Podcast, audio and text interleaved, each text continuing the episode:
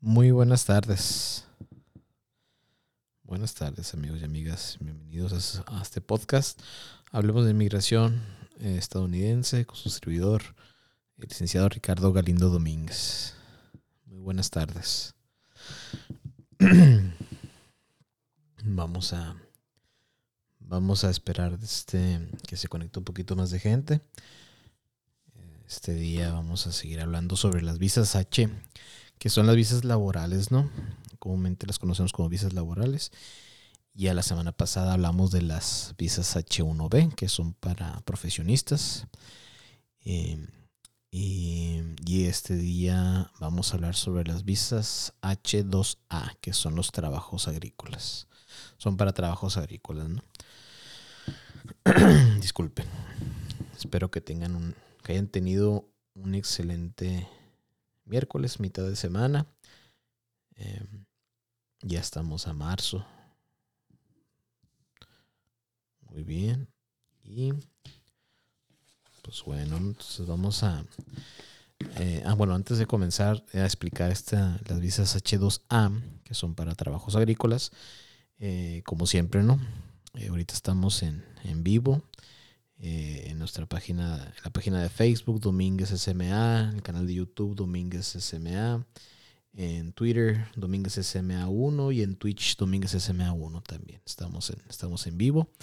Y, como todos los jueves también, todo el, episodio del día de hoy, que hasta ahorita estamos en vivo, se pone mañana, se sube a, va a estar disponible en Spotify para que lo puedan escuchar cuando ustedes gusten. Disculpen. Y eh, las personas que quisieran ponerme alguna, mm, si tienen alguna duda, alguna, si quieren dejarme alguna duda que tengan, eh, me lo pueden dejar en chat, en cualquiera de esas plataformas que acabo de mencionar, en los comentarios, o también eh, ahorita estamos en, por WhatsApp, en el teléfono 6621-230883, que es el teléfono mexicano de oficina. Ahí también podemos contestar sus preguntas, ¿no? Siempre dejo las preguntas al final del, de, después de la explicación del tema del episodio, ¿no? Entonces, pues vamos a comenzar, ¿no? Con las visas H2A. Eh, así como las visas H1B, esta es otra clasificación de las visas H, que son trabajos temporales. Y, estas visas, las H2A, eh, a empleadores agrícolas estadounidenses que, que anticipan una falta o escasez de empleados que se encuentran dentro de Estados Unidos de manera legal, ya sean ciudadanos estadounidenses o de otro tipo eh, de una, o residentes legales permanentes o que están legalmente en Estados Unidos y que puedan trabajar ahí.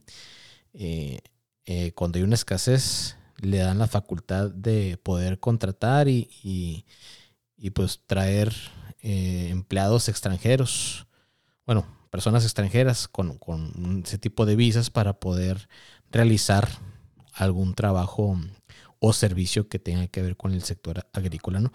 Ya sea eh, por temporal o por estaciones, ¿no? Estacional. Eh, este tipo de visas, las visas H2A, son visas de no inmigrante, eh, lo que quiere decir que son temporales, no igual que la visa B1, B2, que es la visa de turismo, las H1B, etcétera. Entra en la, misma categoría de visas de no inmigrante. El el episodio pasado estábamos hablando sobre que las visas H1B tienen un, cupo, un límite de, visas al año, al año fiscal, que también se le, se les, se le conoce a ese, a ese, a ese cupo, ese, a, ese, sí, a ese cupo de visas CAP. ¿okay? a diferencia de las H1B y de las H y de las visas H, a diferencia de las visas H1B y las H2B, que les vamos a ver el próximo episodio, eh, las visas H2A no tienen un límite de ese tipo, no tienen un límite al año, eh, dicho de otra manera, no, tienen un cap al año fiscal. Eh, ¿Cuál es la duración para ese tipo de, visas? uno de los requisitos para ese tipo de visas es que el, el, trabajo se realizará dentro de los Estados Unidos y ese trabajo precisamente sea menor de un año, que se requiera la presencia y el labor que va a hacer el trabajador extranjero sea menos de un año. Eh, por ende, la duración de la visa es menor de, es menor de 12 meses. Cabe mencionar que este tipo de visa, la H2A, no es dual intent. Como ya lo hemos venido hablando en, episodios anteriores, perdón, el dual intent es que tienen un camino, las, aquellas visas de no inmigrante que, tienen, que son dual intent, es que tienen un camino a la residencia legal permanente y posteriormente a un camino hacia la ciudadanía estadounidense. Las H2A no. Eh, me ha tocado eh, en, mi, carrera, me ha tocado como consultor de inmigración estadounidense, me ha tocado gente que me pregunta, y, es un mito muy grande, ¿no? Y, está algo erróneo, muy erróneo porque es algo incorrecto. Muchas personas me han preguntado, licenciado, ¿a las cuantas visas que yo he tenido de trabajo temporal agrícola ya puedo aplicar para, la residencia legal permanente? No, es que no se, no se trata de eso. Pues no funcionan así las cosas. No, funcionan que, la, que después de tener cinco veces una visa H2A ya va a tener una oportunidad para la residencia legal permanente. No, claro que no. Es totalmente punto y aparte, ¿no? Ahora bien, existen residencias, de adquisición de residencia legal permanente por medio de una, de una petición laboral, pero ese es otro punto y aparte. No, no, no es por la visa H2A. Ese es otro, ese es, otro trámite completamente distinto, ¿no? Eh, entonces, por, por, nomás para clarificar, ¿no? Disculpen. Para clarificar, eh, el tener varias veces algún tipo de visa de no inmigrante, como es la visa de trabajo, no es que no, no es un requerimiento para poder adquirir una residencia legal permanente. No importa si es H1, bueno, las H1B habíamos hablado que, es, que es dual intent, ¿no? Pero por ejemplo, no importa las TN, las del Tratado de Libre Comercio, que ya hablamos sobre ellas, no por tener varias veces la, visa TN va a poder aplicar para una residencia legal permanente. No, claro que no. Entonces es para que también eh, que esta información se, se, propague ¿no? y, y que se comunique a otras personas. Eh, los requerimientos más importantes que debe cumplir el empleador estadounidense para poder pedir trabajadores agrícolas. Eh, para empezar, el empleador tiene que ser, bueno, puede ser un individuo, una sociedad, una asociación, eh, una corporación, una firma, un, un, fideicomiso, una compañía de, de este de, accionistas del Joint Stock Company y otra organización, ¿no? Y todas estas deben tener por lo menos una ubicación física en los Estados Unidos, forma de contactarlas para el trabajo, para el empleo. Eh, debe de haber una relación entre el empleador y el, y el trabajador. Y debe tener un número federal de identificación de empleador. Válido, ¿no? Tiene que tener ese, ese, número federal de identificación de empleador. Mm, mm, realmente es, ese, tipo de procesos, eh, igual que las H1B, son las tres agencias que vienen involucradas, ¿no? que es el Departamento de Trabajo, posteriormente es Migración y posteriormente es el Departamento de Estado, ¿no? que es, son los consulados y embajadas alrededor, alrededor del mundo. Eh, tiene que demostrar primeramente el empleador estadounidense que, que no hay suficientes trabajadores disponibles que puedan, quieran y que se encuentren capacitados para cubrir el empleo agrícola dentro de los Estados Unidos. Y también el empleo de dichos trabajadores a través de, este programa de las visas H2A no debe afectar el salario y las condiciones de, trabajadores con, que se encuentren dentro de Estados Unidos y que estén realizando un labor eh, de manera similar. O sea, no puede afectar a trabajadores que ya se encuentren dentro y que se encuentren, válgame la redundancia, laborando en ese tipo de, servicios o trabajos agrícolas. ¿Qué es lo que se pide al Departamento de Labor? Es una certificación de empleo temporal. Eso es lo primero que se, que se, que, se, que se pide al Departamento de Labor una vez teniendo esta certificación laboral, que puede ser para muchos trabajadores, eh, ya teniendo esa certificación laboral, que es un proceso eh, extenso que se hace ante el Departamento de Trabajo, eh, debido a que se tiene que enunciarse, se tiene que, entrevistar a, candidatos dentro de Estados Unidos y, el, y, el, empleador, la empresa, tiene que enviar al Departamento de Labor un, digamos, una bitácora de, todos los, los, candidatos que ha entrevistado y que no han cumplido el requerimiento que el empleador esté, esté buscando. ¿no? Eh, ya cuando se tiene esa certificación de empleo temporal, el trámite se, se, lleva ante Servicios de Ciudadanía de Migración de Estados Unidos, que por sus siglas en inglés es USCIS. ¿Ok? Eh, y cuando se obtiene, se somete la petición de, trabajador de no inmigrante, y esta, en esta petición también se, pues, si se está buscando un grupo de personas, se pone el número de, personas. No, esto ya viene desde, desde, desde, la certificación de empleo temporal. ¿Cuántas personas estamos, está buscando el empleador estadounidense para poder, de extranjeros que puedan venir a realizar ese tipo de, trabajos, ¿no? Y, y, eso también se ve reflejado en la petición que se hace ante migración. ¿Ok? Eh, recordemos que ese tipo de visas H2A, las visas H2A no tienen un cupo al año, tienen un límite al año, ¿no? Como las H1B y las, dos, y las H2B, que las vamos a hablar. El H1B lo hablamos el episodio pasado y las H2B las vamos a hablar el siguiente miércoles. ¿Ok? Una vez que ya se tenga, se aprueba la petición ante migración, yo decía y es por sus siglas en inglés, el trámite se realiza ante el Departamento de Estado que es el que maneja consulados y embajadas alrededor del mundo, ¿no? Y eh, esa situación se aplica por una visa H2A y ya queda discreción del oficial consular aprobar o no aprobar, igual que todas las visas de no inmigrante. Muchas personas también me han preguntado, licenciado, fíjese que yo tengo un antecedente eh, porque una vez quise cruzar ilegalmente o fui deportado, etcétera y ahora me están ofreciendo, pero fue cuando yo entré con una visa de turismo y ahora me están ofreciendo una, una visa de trabajo, ya sea una visa H, eh, algún tipo de visa H o una visa TN o una visa L. Eh, y me preguntan, ¿me va a afectar eh, mi récord que ya tengo? Claro que sí, el récord migratorio es, es, para todo. O sea, no es porque usted ingresó con un tipo de visa y nomás le va a afectar si quiere ese tipo de visa. No, claro que no. Su récord migratorio le afecta en todo beneficio migratorio que usted está buscando. ¿no? Entonces, eh, necesitamos ver qué grado de inadmisibilidad con es, el, es, con el que usted cuenta para saber si usted es candidato y puede solicitar un perdón migratorio, un waiver. No, no son cartas perdones. Discúlpenme, eso es, está, mal, está mal usada esa palabra.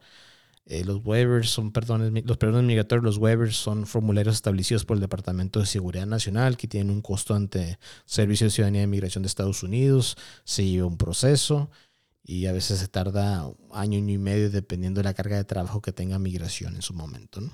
Entonces, para no caer en esos errores y también fraudes de cartas perdones, entre comillas, que no, no tienen una validez legal. Los perdones migratorios, los waivers, repito, son formularios establecidos por el Departamento de Seguridad Nacional, tienen su costo y dependiendo del grado de inadmisibilidad con el que el, solicitante eh, posee, necesitamos saber, número uno, si, si, es, si es este candidato a aplicar por un perdón migratorio y número dos, qué tipo de perdón migratorio es el que se va a someter.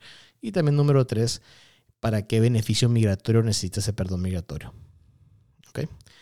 ¿Por qué? Porque eh, no es igual someter un perdón migratorio para una visa de turismo, una visa de no inmigrante o una visa de inmigrante o un ajuste de estatus o bueno, ajuste de estatus migratorio no. O cuando una persona se encuentra dentro de Estados Unidos y tiene que salir a tomar su residencia fuera. Entonces, eh, ya más adelantito vamos a hablar sobre los perdones migratorios en, otro episodio, a más a fondo. Muy bien. Eh, en ese tipo de visa, las, las visas H2A, que son los trabajos agrícolas, que es lo que estamos hablando en este episodio, eh, eh, existen los beneficiarios derivados, ¿no? que en este caso son los cónyuges e hijos solteros menores de 21 años del poseedor de la visa H2A. A, ellos, ellos pueden aplicar por un tipo de visa que, que es la clasificación H4. Con esta visa H4, los hijos sí pueden estudiar en Estados Unidos, pero no pueden aplicar para una autorización de empleo ni los hijos, ni, ni, él o la cónyuge, ¿no? Entonces simplemente es para que los hijos puedan estudiar y, y puedan estar junto con, con, con, el papá o la mamá, con el principal beneficiario de una, de una H2A. ¿Ok? Eh, realmente el trámite eh, de una visa H2A sí es un poquito, es un poquito muy prolongado, ¿no? Son, son muchas, es muy laborioso. Y en este caso, de todas las visas H, siempre yo les digo a las personas que me preguntan, ¿usted tramita visas de, trabajo? Claro que sí, sí las hago. Pero a mí el, el, el, empleador estadounidense es que me contrata para hacer el trámite. ¿ok? Yo no contrato a nadie, yo no recluto. Ya lo dije el episodio pasado, ¿no? Entonces, eh, esa es la situación, ¿no? Eso quería, quería comentárselos a ustedes.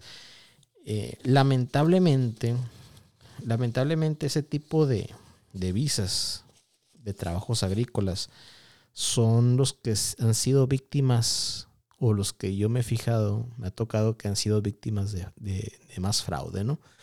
Personas que buscan, que dicen, buscamos a tantos trabajadores y les piden el pasaporte mexicano y hasta una cuota por adelantado para hacer el trámite de una visa de trabajo y, posteriormente pues se, hacen perdedizos las agencias o no sé, pues las personas que están buscando, según esto, empleadores. Entonces, eh, me gustaría también tomar algo de tiempo para que sepan, eh, pues eso, ¿no? Tienen ustedes que, que estar muy conscientes de qué empresa está buscando trabajadores, si es posible saber. Es, muy, es muy fácil saber. Cuando, una, cuando un empleador estadounidense, vamos a hablar específicamente de, trabajos agrícolas, de H2A, que está buscando así, que le conocemos anteriormente, comúnmente como los jornaleros, que se iban o se van todavía a hacer trabajos agrícolas, eh, tiene que haber un contrato de por medio, se tiene que ver la empresa que, está, que está contratando las personas. No estamos hablando del intermediario aquí en México. Estamos hablando de la empresa, del empleador estadounidense y corroborar con ellos que si realmente están buscando a personal en donde usted está aplicando, o donde la agencia esa de visas, o, el consultor de inmigración, o el abogado, o quien sea, eh, está haciendo ese reclutamiento, ¿no? para no caer en estafas, vaya. Eh, a mí una vez hace como unos 6, 7 años, yo creo, sí, un poco menos, 5, 6, 7 años, a mí me hablaron una vez diciendo que ya habían mandado su pasaporte mexicano conmigo y habían pagado una cuota para una visa laboral y, pues no. Y me, me, dijeron que era una sucursal mía que yo tenía en, Ciudad de México. Y pues claro, como siempre lo he dicho en todas las publicaciones que hago, videos que hago en vivo y, aquí en los podcasts, en los episodios que, he hecho, yo no tengo otra oficina más que la que se encuentra en Hermosillo, Sonora. Y también está más de decirlo, pero está más de decirlo, pero es la que se encuentra en Boulevard Luis Ronaldo Colosio 405, local 5, entre calles Herrerías y Real del Arco, Colonia Villa Satélite, Hermosillo, Sonora. Nada más es esa. Yo no soy enlace, no tengo sucursal, no soy socio de ningún bufete jurídico ni de Estados Unidos ni, ni, en otra parte de México, ¿no? Entonces es para eso. Y también otro punto muy importante en ese tipo de las visas, eh, también me, han llamado personas buscando ayuda para quejarse con los empleadores del trato que se les da. O, muchas veces no se sabe, pues, no saben los, los, las personas que van a trabajar sus derechos, no saben este, qué es lo que el empleador debe o no debe darles. Entonces, yo aquí tengo una lista y me gustaría leerla, leerla todo y que se quede grabada y, que esto se, se, difunde, porque son los derechos, son algunos de los derechos de los trabajadores agrícolas eh, que poseen una H2A o que van a poseer, entonces, una visa H2A. Entonces, se los voy a ir leyendo punto por punto. Eh, los derechos de los trabajadores agrícolas, eh, aquellos que tienen una visa H2A o que van a tener una visa, visa H2A, son los siguientes. Tienen derecho a recibir información escrita en donde se estipule de su salario, condiciones de trabajo y beneficios del trabajo ofrecido. Número 2. A recibir esta información antes de obtener la visa y no después del primer día de trabajo. Número 3. A recibir esta información en el idioma que el trabajador comprenda.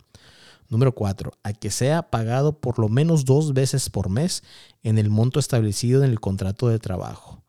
Número 5. A ser informado por escrito de todas las deducciones que serán aplicadas, aplicadas a su salario. Número 6. A recibir un estado de pago, un pay stub, en escrito y desglosado por periodo de pago. Número 7. A que se le garantice empleo por al menos del 75% del total de horas prometidas en el contrato de trabajo. Número 8. A ser proveído o cuando se complete el 50% del periodo de contratación de trabajo, reembolsando el costo razonablemente incurrido por el viaje, gastos de hospedaje y comida para llegar al lugar donde se llevará a cabo el empleo. Al completarse el contrato de trabajo, número 8, 7, 8, número 9, perdón. Al completarse el contrato de trabajo, a ser, proveído o pagado por transporte o subsistencia para su retorno a, su, lugar de origen. Eh, número 10. A los trabajadores viviendo en lugares que fueron proveídos por el empleador, al que se les, se les provea transportación entre la vivienda y el lugar de trabajo sin costo alguno. Eh, número 11. Toda transportación proveída, por el empleador deberá de cumplir con los estándares de seguridad aplicable, aseguranza y estar operadas por conductores capacitados y que cuenten con su licencia. Eh, número 12. Cualquier trabajador eh, que no es razonablemente capaz de regresar a su residencia durante el mismo día tiene derecho a que se le provea vivienda sin costo. Eh, siguiente, la vivienda proveída, perdón, por el empleador debe de cumplir con los estándares de seguridad aplicables. Los trabajadores que viven en viviendas proveídas por el empleador se les debe ofrecer tres comidas por día a costo no mayor al especificado por el Departamento de Labor o en su caso ser proveído gratuitamente, así como las instalaciones convenientes de cocina. Eh, siguiente, tienen derecho a ser proveído con aseguranza de compensación de trabajadores o su equivalente. Siguiente, a ser proveído todas las herramientas, materiales y equipo requerido para, realizar las labores asignadas perdón, sin costo alguno. Siguiente, tienen derecho a estar de, libre de discriminación o despido por presentar una queja testificar o ejercer sus derechos en cualquier forma o ayudar a otros a hacerlo. Tienen derecho, tienen derecho y los empleadores deben de cumplir con todas las leyes que apliquen. Esto incluye la prohibición en contra de, de retener los pasaportes de los trabajadores o cualquier otro documento migratorio los empleadores y sus agentes, incluyendo reclutadores extranjeros o cualquiera trabajando en nombre del empleador, no debe recibir pagos de ningún trabajador por costo relacionado con la obtención de la visa H2A. Muy importante esto. Personas que estén viendo, que estén reclutando para trabajos agrícolas, no deben de cobrarle ni un centavo a los candidatos que se van a, que se van a ir a Estados Unidos. Nada, absolutamente nada. Todo eso lo paga el empleador estadounidense. El salario de ser reclutador lo paga el empleador estadounidense y es por ley. ¿Ok? Eso hay que difundirlo. No tienen que cobrar absolutamente nada. Y eso viene muy, está muy despenado por el Departamento de Labor. Desde que se hace la certificación laboral ahí dice una, una nota que no se debe de cobrarle nada a las personas, a los candidatos al empleo. Eh, siguiente, los empleadores deben de mantener esta información donde los trabajadores puedan verla. Los empleadores no deben de despedir o desplazar a trabajadores estadounidenses o que se encuentren dentro de Estados Unidos, empleados similarmente dentro de los 60 días de la fecha de, necesidad de los trabajadores H2A. Los empleadores deben de contratar cualquier trabajador que se encuentre en los Estados Unidos, claro que legalmente, y con autorización de empleo, que aplique durante el primer 50% del periodo de contrato de del trabajo aprobado.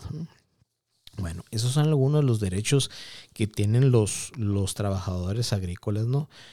Ya sea que poseen la visa H2A o aquellos, aquellos candidatos que están por ser acreedores a una, a una, ¿no? Entonces, ese tipo de, derechos, pues aquí, aquí queda grabado y pueden ustedes escucharlo de que ustedes quieran. Es muy importante. Sin embargo, así como existen derechos de, los trabajadores agrícolas, también el, empleador tiene sus facultades, ¿no? Y aquí también se los voy a leer. El empleador deberá notificar a, a USCIS, que es Servicios de Ciudadanía y Migración de los Estados Unidos, dentro de los dos días laborales si alguna de las siguientes circunstancias ocurre.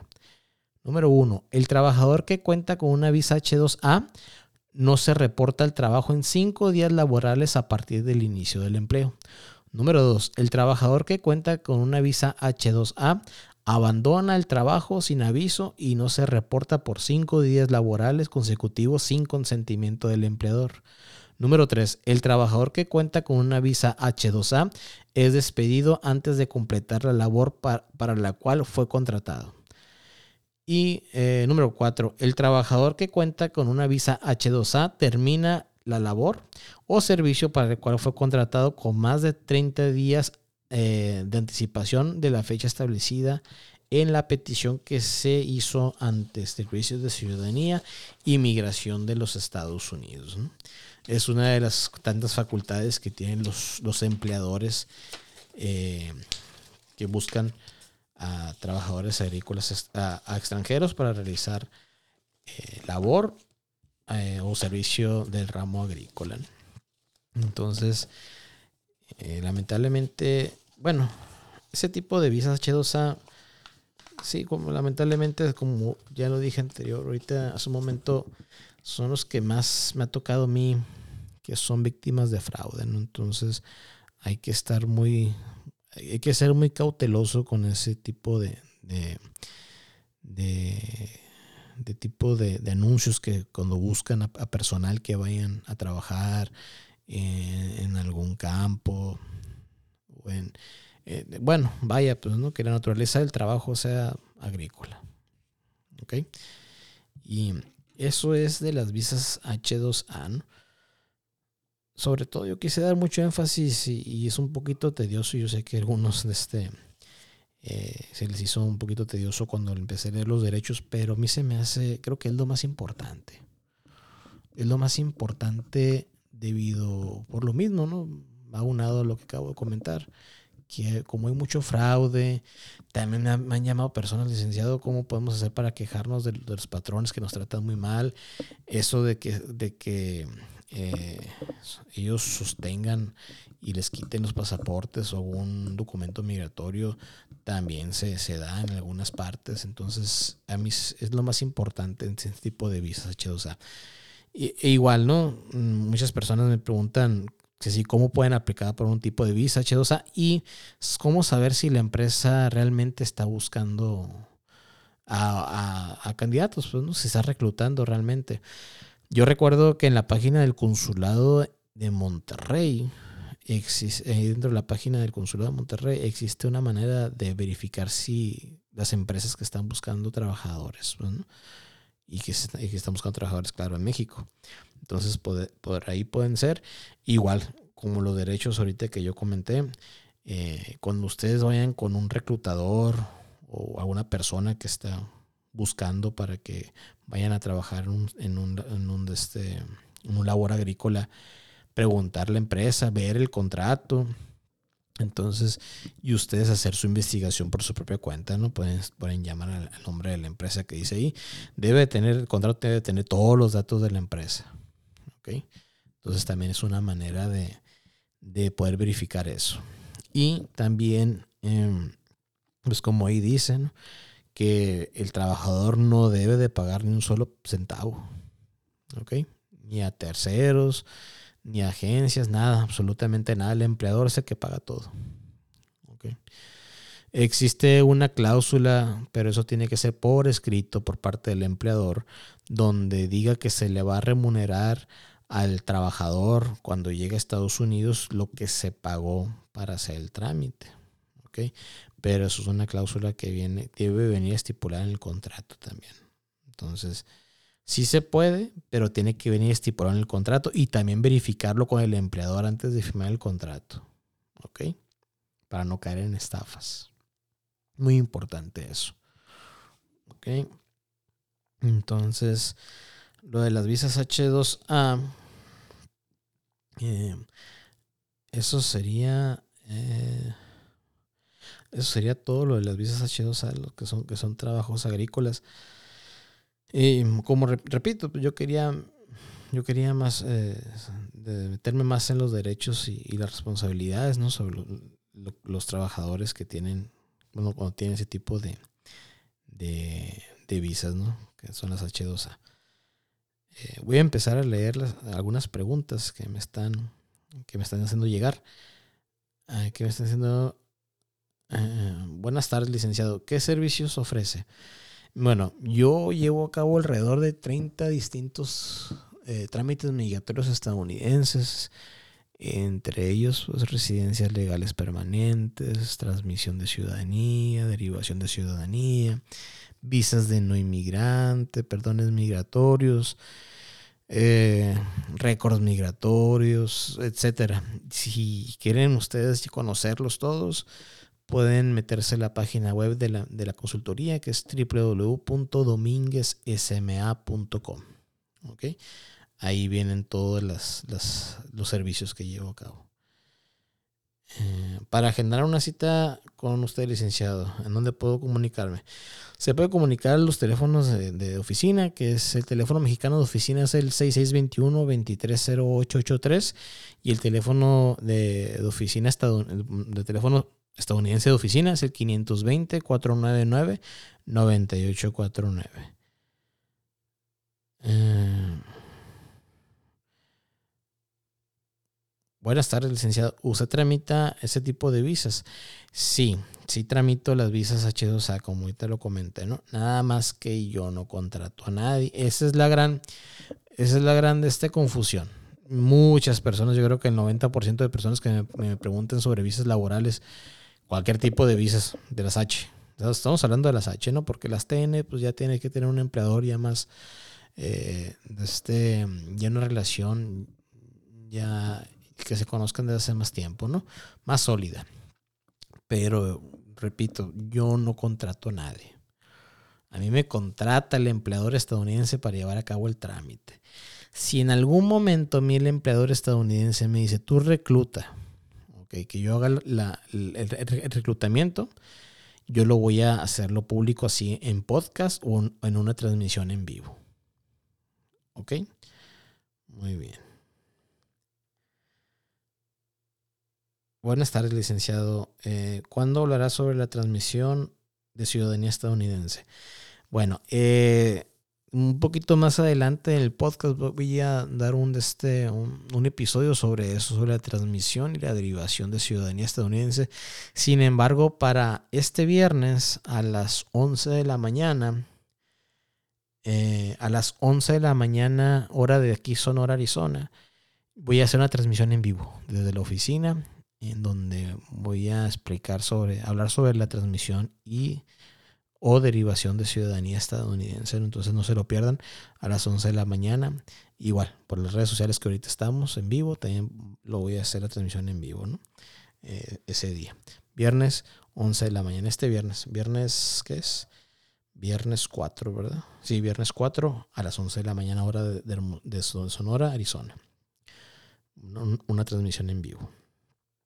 Sobre eh, transmisión o, y o derivación de ciudadanía estadounidense. Ok. Vamos a ver otra pregunta.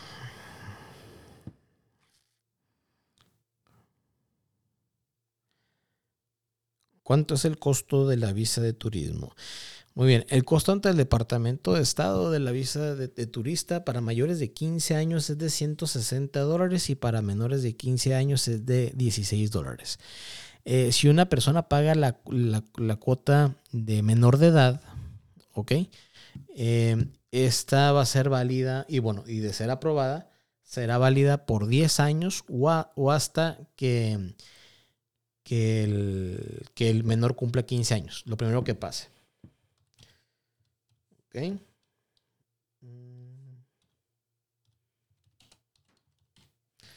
Muy bien.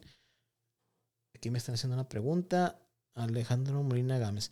Buenas noches. Más o menos en cuánto sale por limpiar el récord. No, señor, no es así la situación. El récord migratorio, disculpen si escucha un poquito lejos, ¿no? Lo que pasa es que estoy aquí buscando una, una información en la computadora. El récord migratorio no se limpia, ¿ok?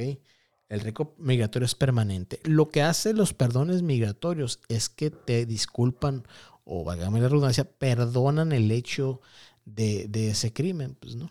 De esa falta y está, está tipificado como un crimen federal. ¿Ok? Entonces, eso es lo que hacen los perdones migratorios. Pero pero el récord migratorio es de por vida.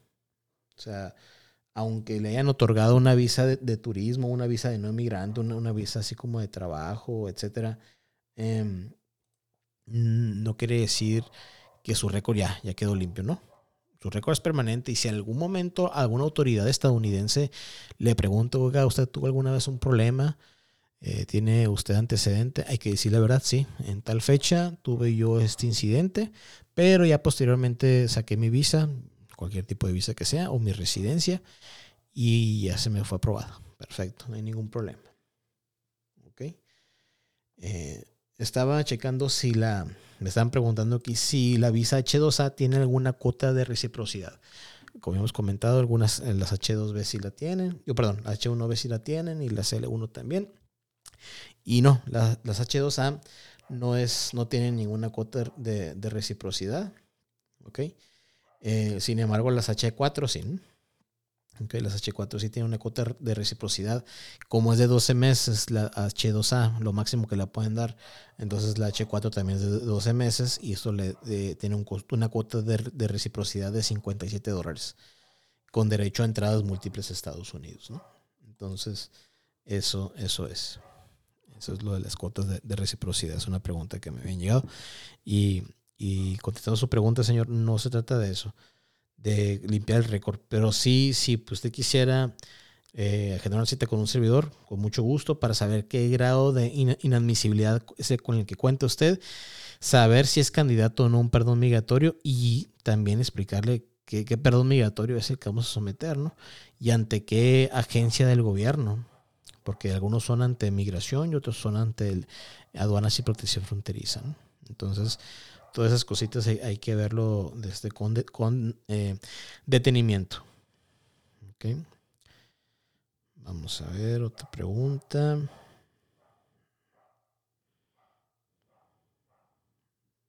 Okay.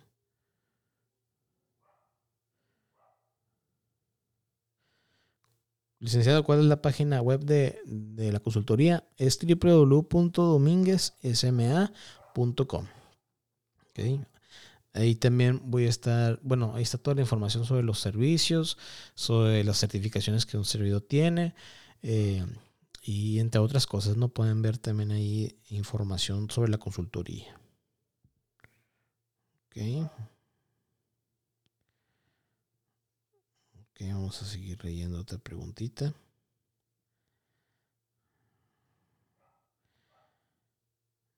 ¿Qué requerimientos tiene para la visa de turismo? Ok, ya lo hemos comentado anteriormente. Eh, ya lo hemos comentado anteriormente. La, para la visa de turismo tiene que comprobar lazos económicos y familiares, que esto es qué es lo que lo ata usted a donde usted radica. No existe una lista de documentación con la que digan, con esto es garantía que se le van a aprobar la visa. No, no existe tal cosa.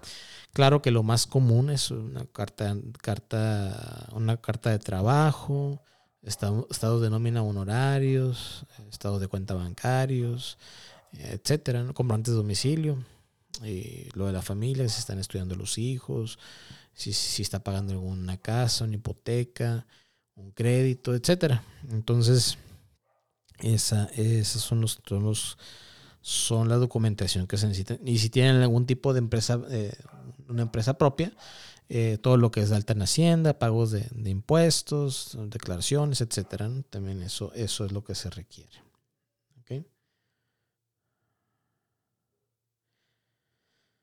Eh, me está aquí diciendo si sí o no debe dinero las tarjetas de crédito cuando aplica la residencia me afecta.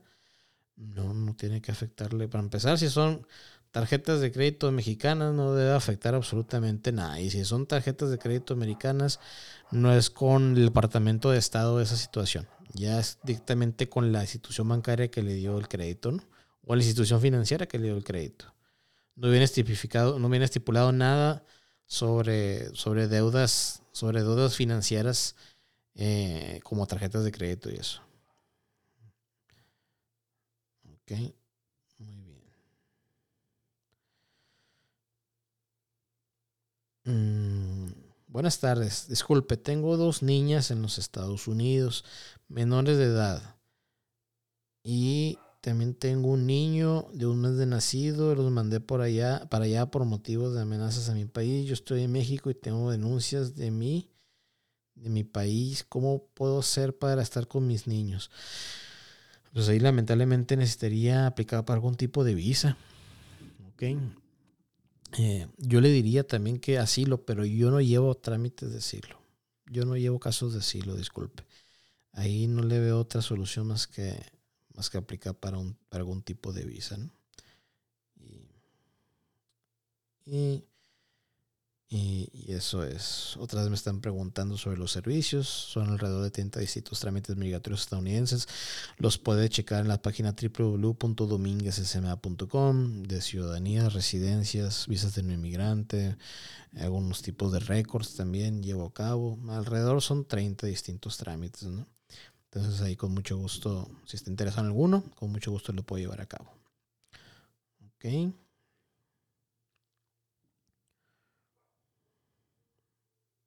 Bien. Buenas tardes, licenciado. ¿Hace consultas por teléfono? Sí. Sí, las personas que se encuentran fuera de, Hermosillo, Sonora, también manejo la modalidad de realizar consultas, ya sea por llamada telefónica o por videollamada. Nada más que cuando es por llamada telefónica o por videollamada, es con previo pago de la misma. ¿Ok?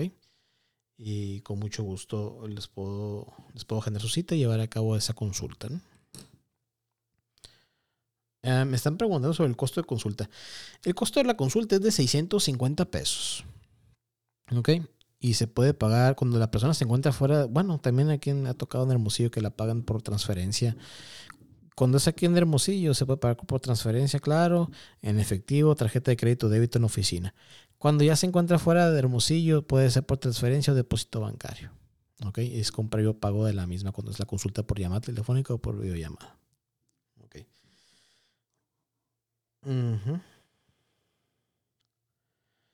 Eh, bueno, mi señora residente, mi señora residente, así lo voy a leer tal como dice. Eh, bueno, mi señora residente, tengo dos hijos americanas. Eh, yo fui deportado, puedo aplicar para visa turismo, turista para verlos a ellos. es punto y aparte, señor. Si usted tenga hijos ciudadanos estadounidenses, ¿no? lo que ellos van a requerir es saber el por qué fue la deportación, una. Y otra, que usted pueda comprobar sus lazos económicos y familiares donde usted radique. ¿Ok? Y queda discreción, queda discreción del oficial consular aprobarla o no aprobarla. ¿Ok? Entonces, eso es. Sí, es que yo no puedo decir, sí, sí, se, puede aplicar por la visa de turismo. Necesitamos saber el por qué, pues, el por qué fue deportado, qué grado de, de inadmisibilidad tiene usted. Porque existen grados de inadmisibilidad que no tienen perdón migratorio. ¿Okay? Eh, sobre todo el más común y el que más personas lo saben y si no, pues aquí les va. Persona que diga ser ciudadano estadounidense, ya sea de manera verbal, escrita o en alguna un formulario que es del gobierno o algo así, eh, tiene un castigo por 99 años sin la oportunidad de un perdón migratorio. ¿Okay? Al menos de que ese, esa declaración de ser ciudadano fue antes de, creo que es de 1997, no tengo la fecha exacta, pero sí, creo que fue en septiembre o noviembre de 1997. Para ellos hay un perdón migratorio. Si fue después, no existe tal perdón migratorio. ¿Por qué? Porque antes era muy fácil decir US citizen y pasaban la línea, ¿no? Y, pero ya no. Eso tiene un castigo por 99 años y es, es, es muy penado. Pues. Y, al parecer son todas las preguntas que tengo. Em, los teléfonos de oficina, ¿cuáles son? Ah, ok. Eh, sí, nuevamente, los teléfonos de oficina, el teléfono mexicano de oficina es el 6621-230883 y el teléfono estadounidense de oficina es el 520-499-9849. Esos son los teléfonos de oficina y, y pues de una vez las, las, las redes sociales. Eh, yo estoy en, en Facebook en Meta. Eh, en YouTube, en Spotify y en, TikTok como Domínguez SMA. En Instagram, Twitch y Twitter como Domínguez SMA 1. También pueden checar ahí todas las redes sociales. Para, subo contenido muy regularmente, muy seguido. Y eh, la página web de la, de oficina de la consultoría de Domínguez SMA Servicios Migratorios Americanos es www.dominguezsma.com y ahí pueden ver todas las certificaciones, servicios que ofrezco, historia de la consultoría. Este año, con todo el favor de Dios, en el 8 de septiembre de este año eh, cumpliré 13 años como consultor en migración estadounidense. ¿no? Entonces, gracias a Dios.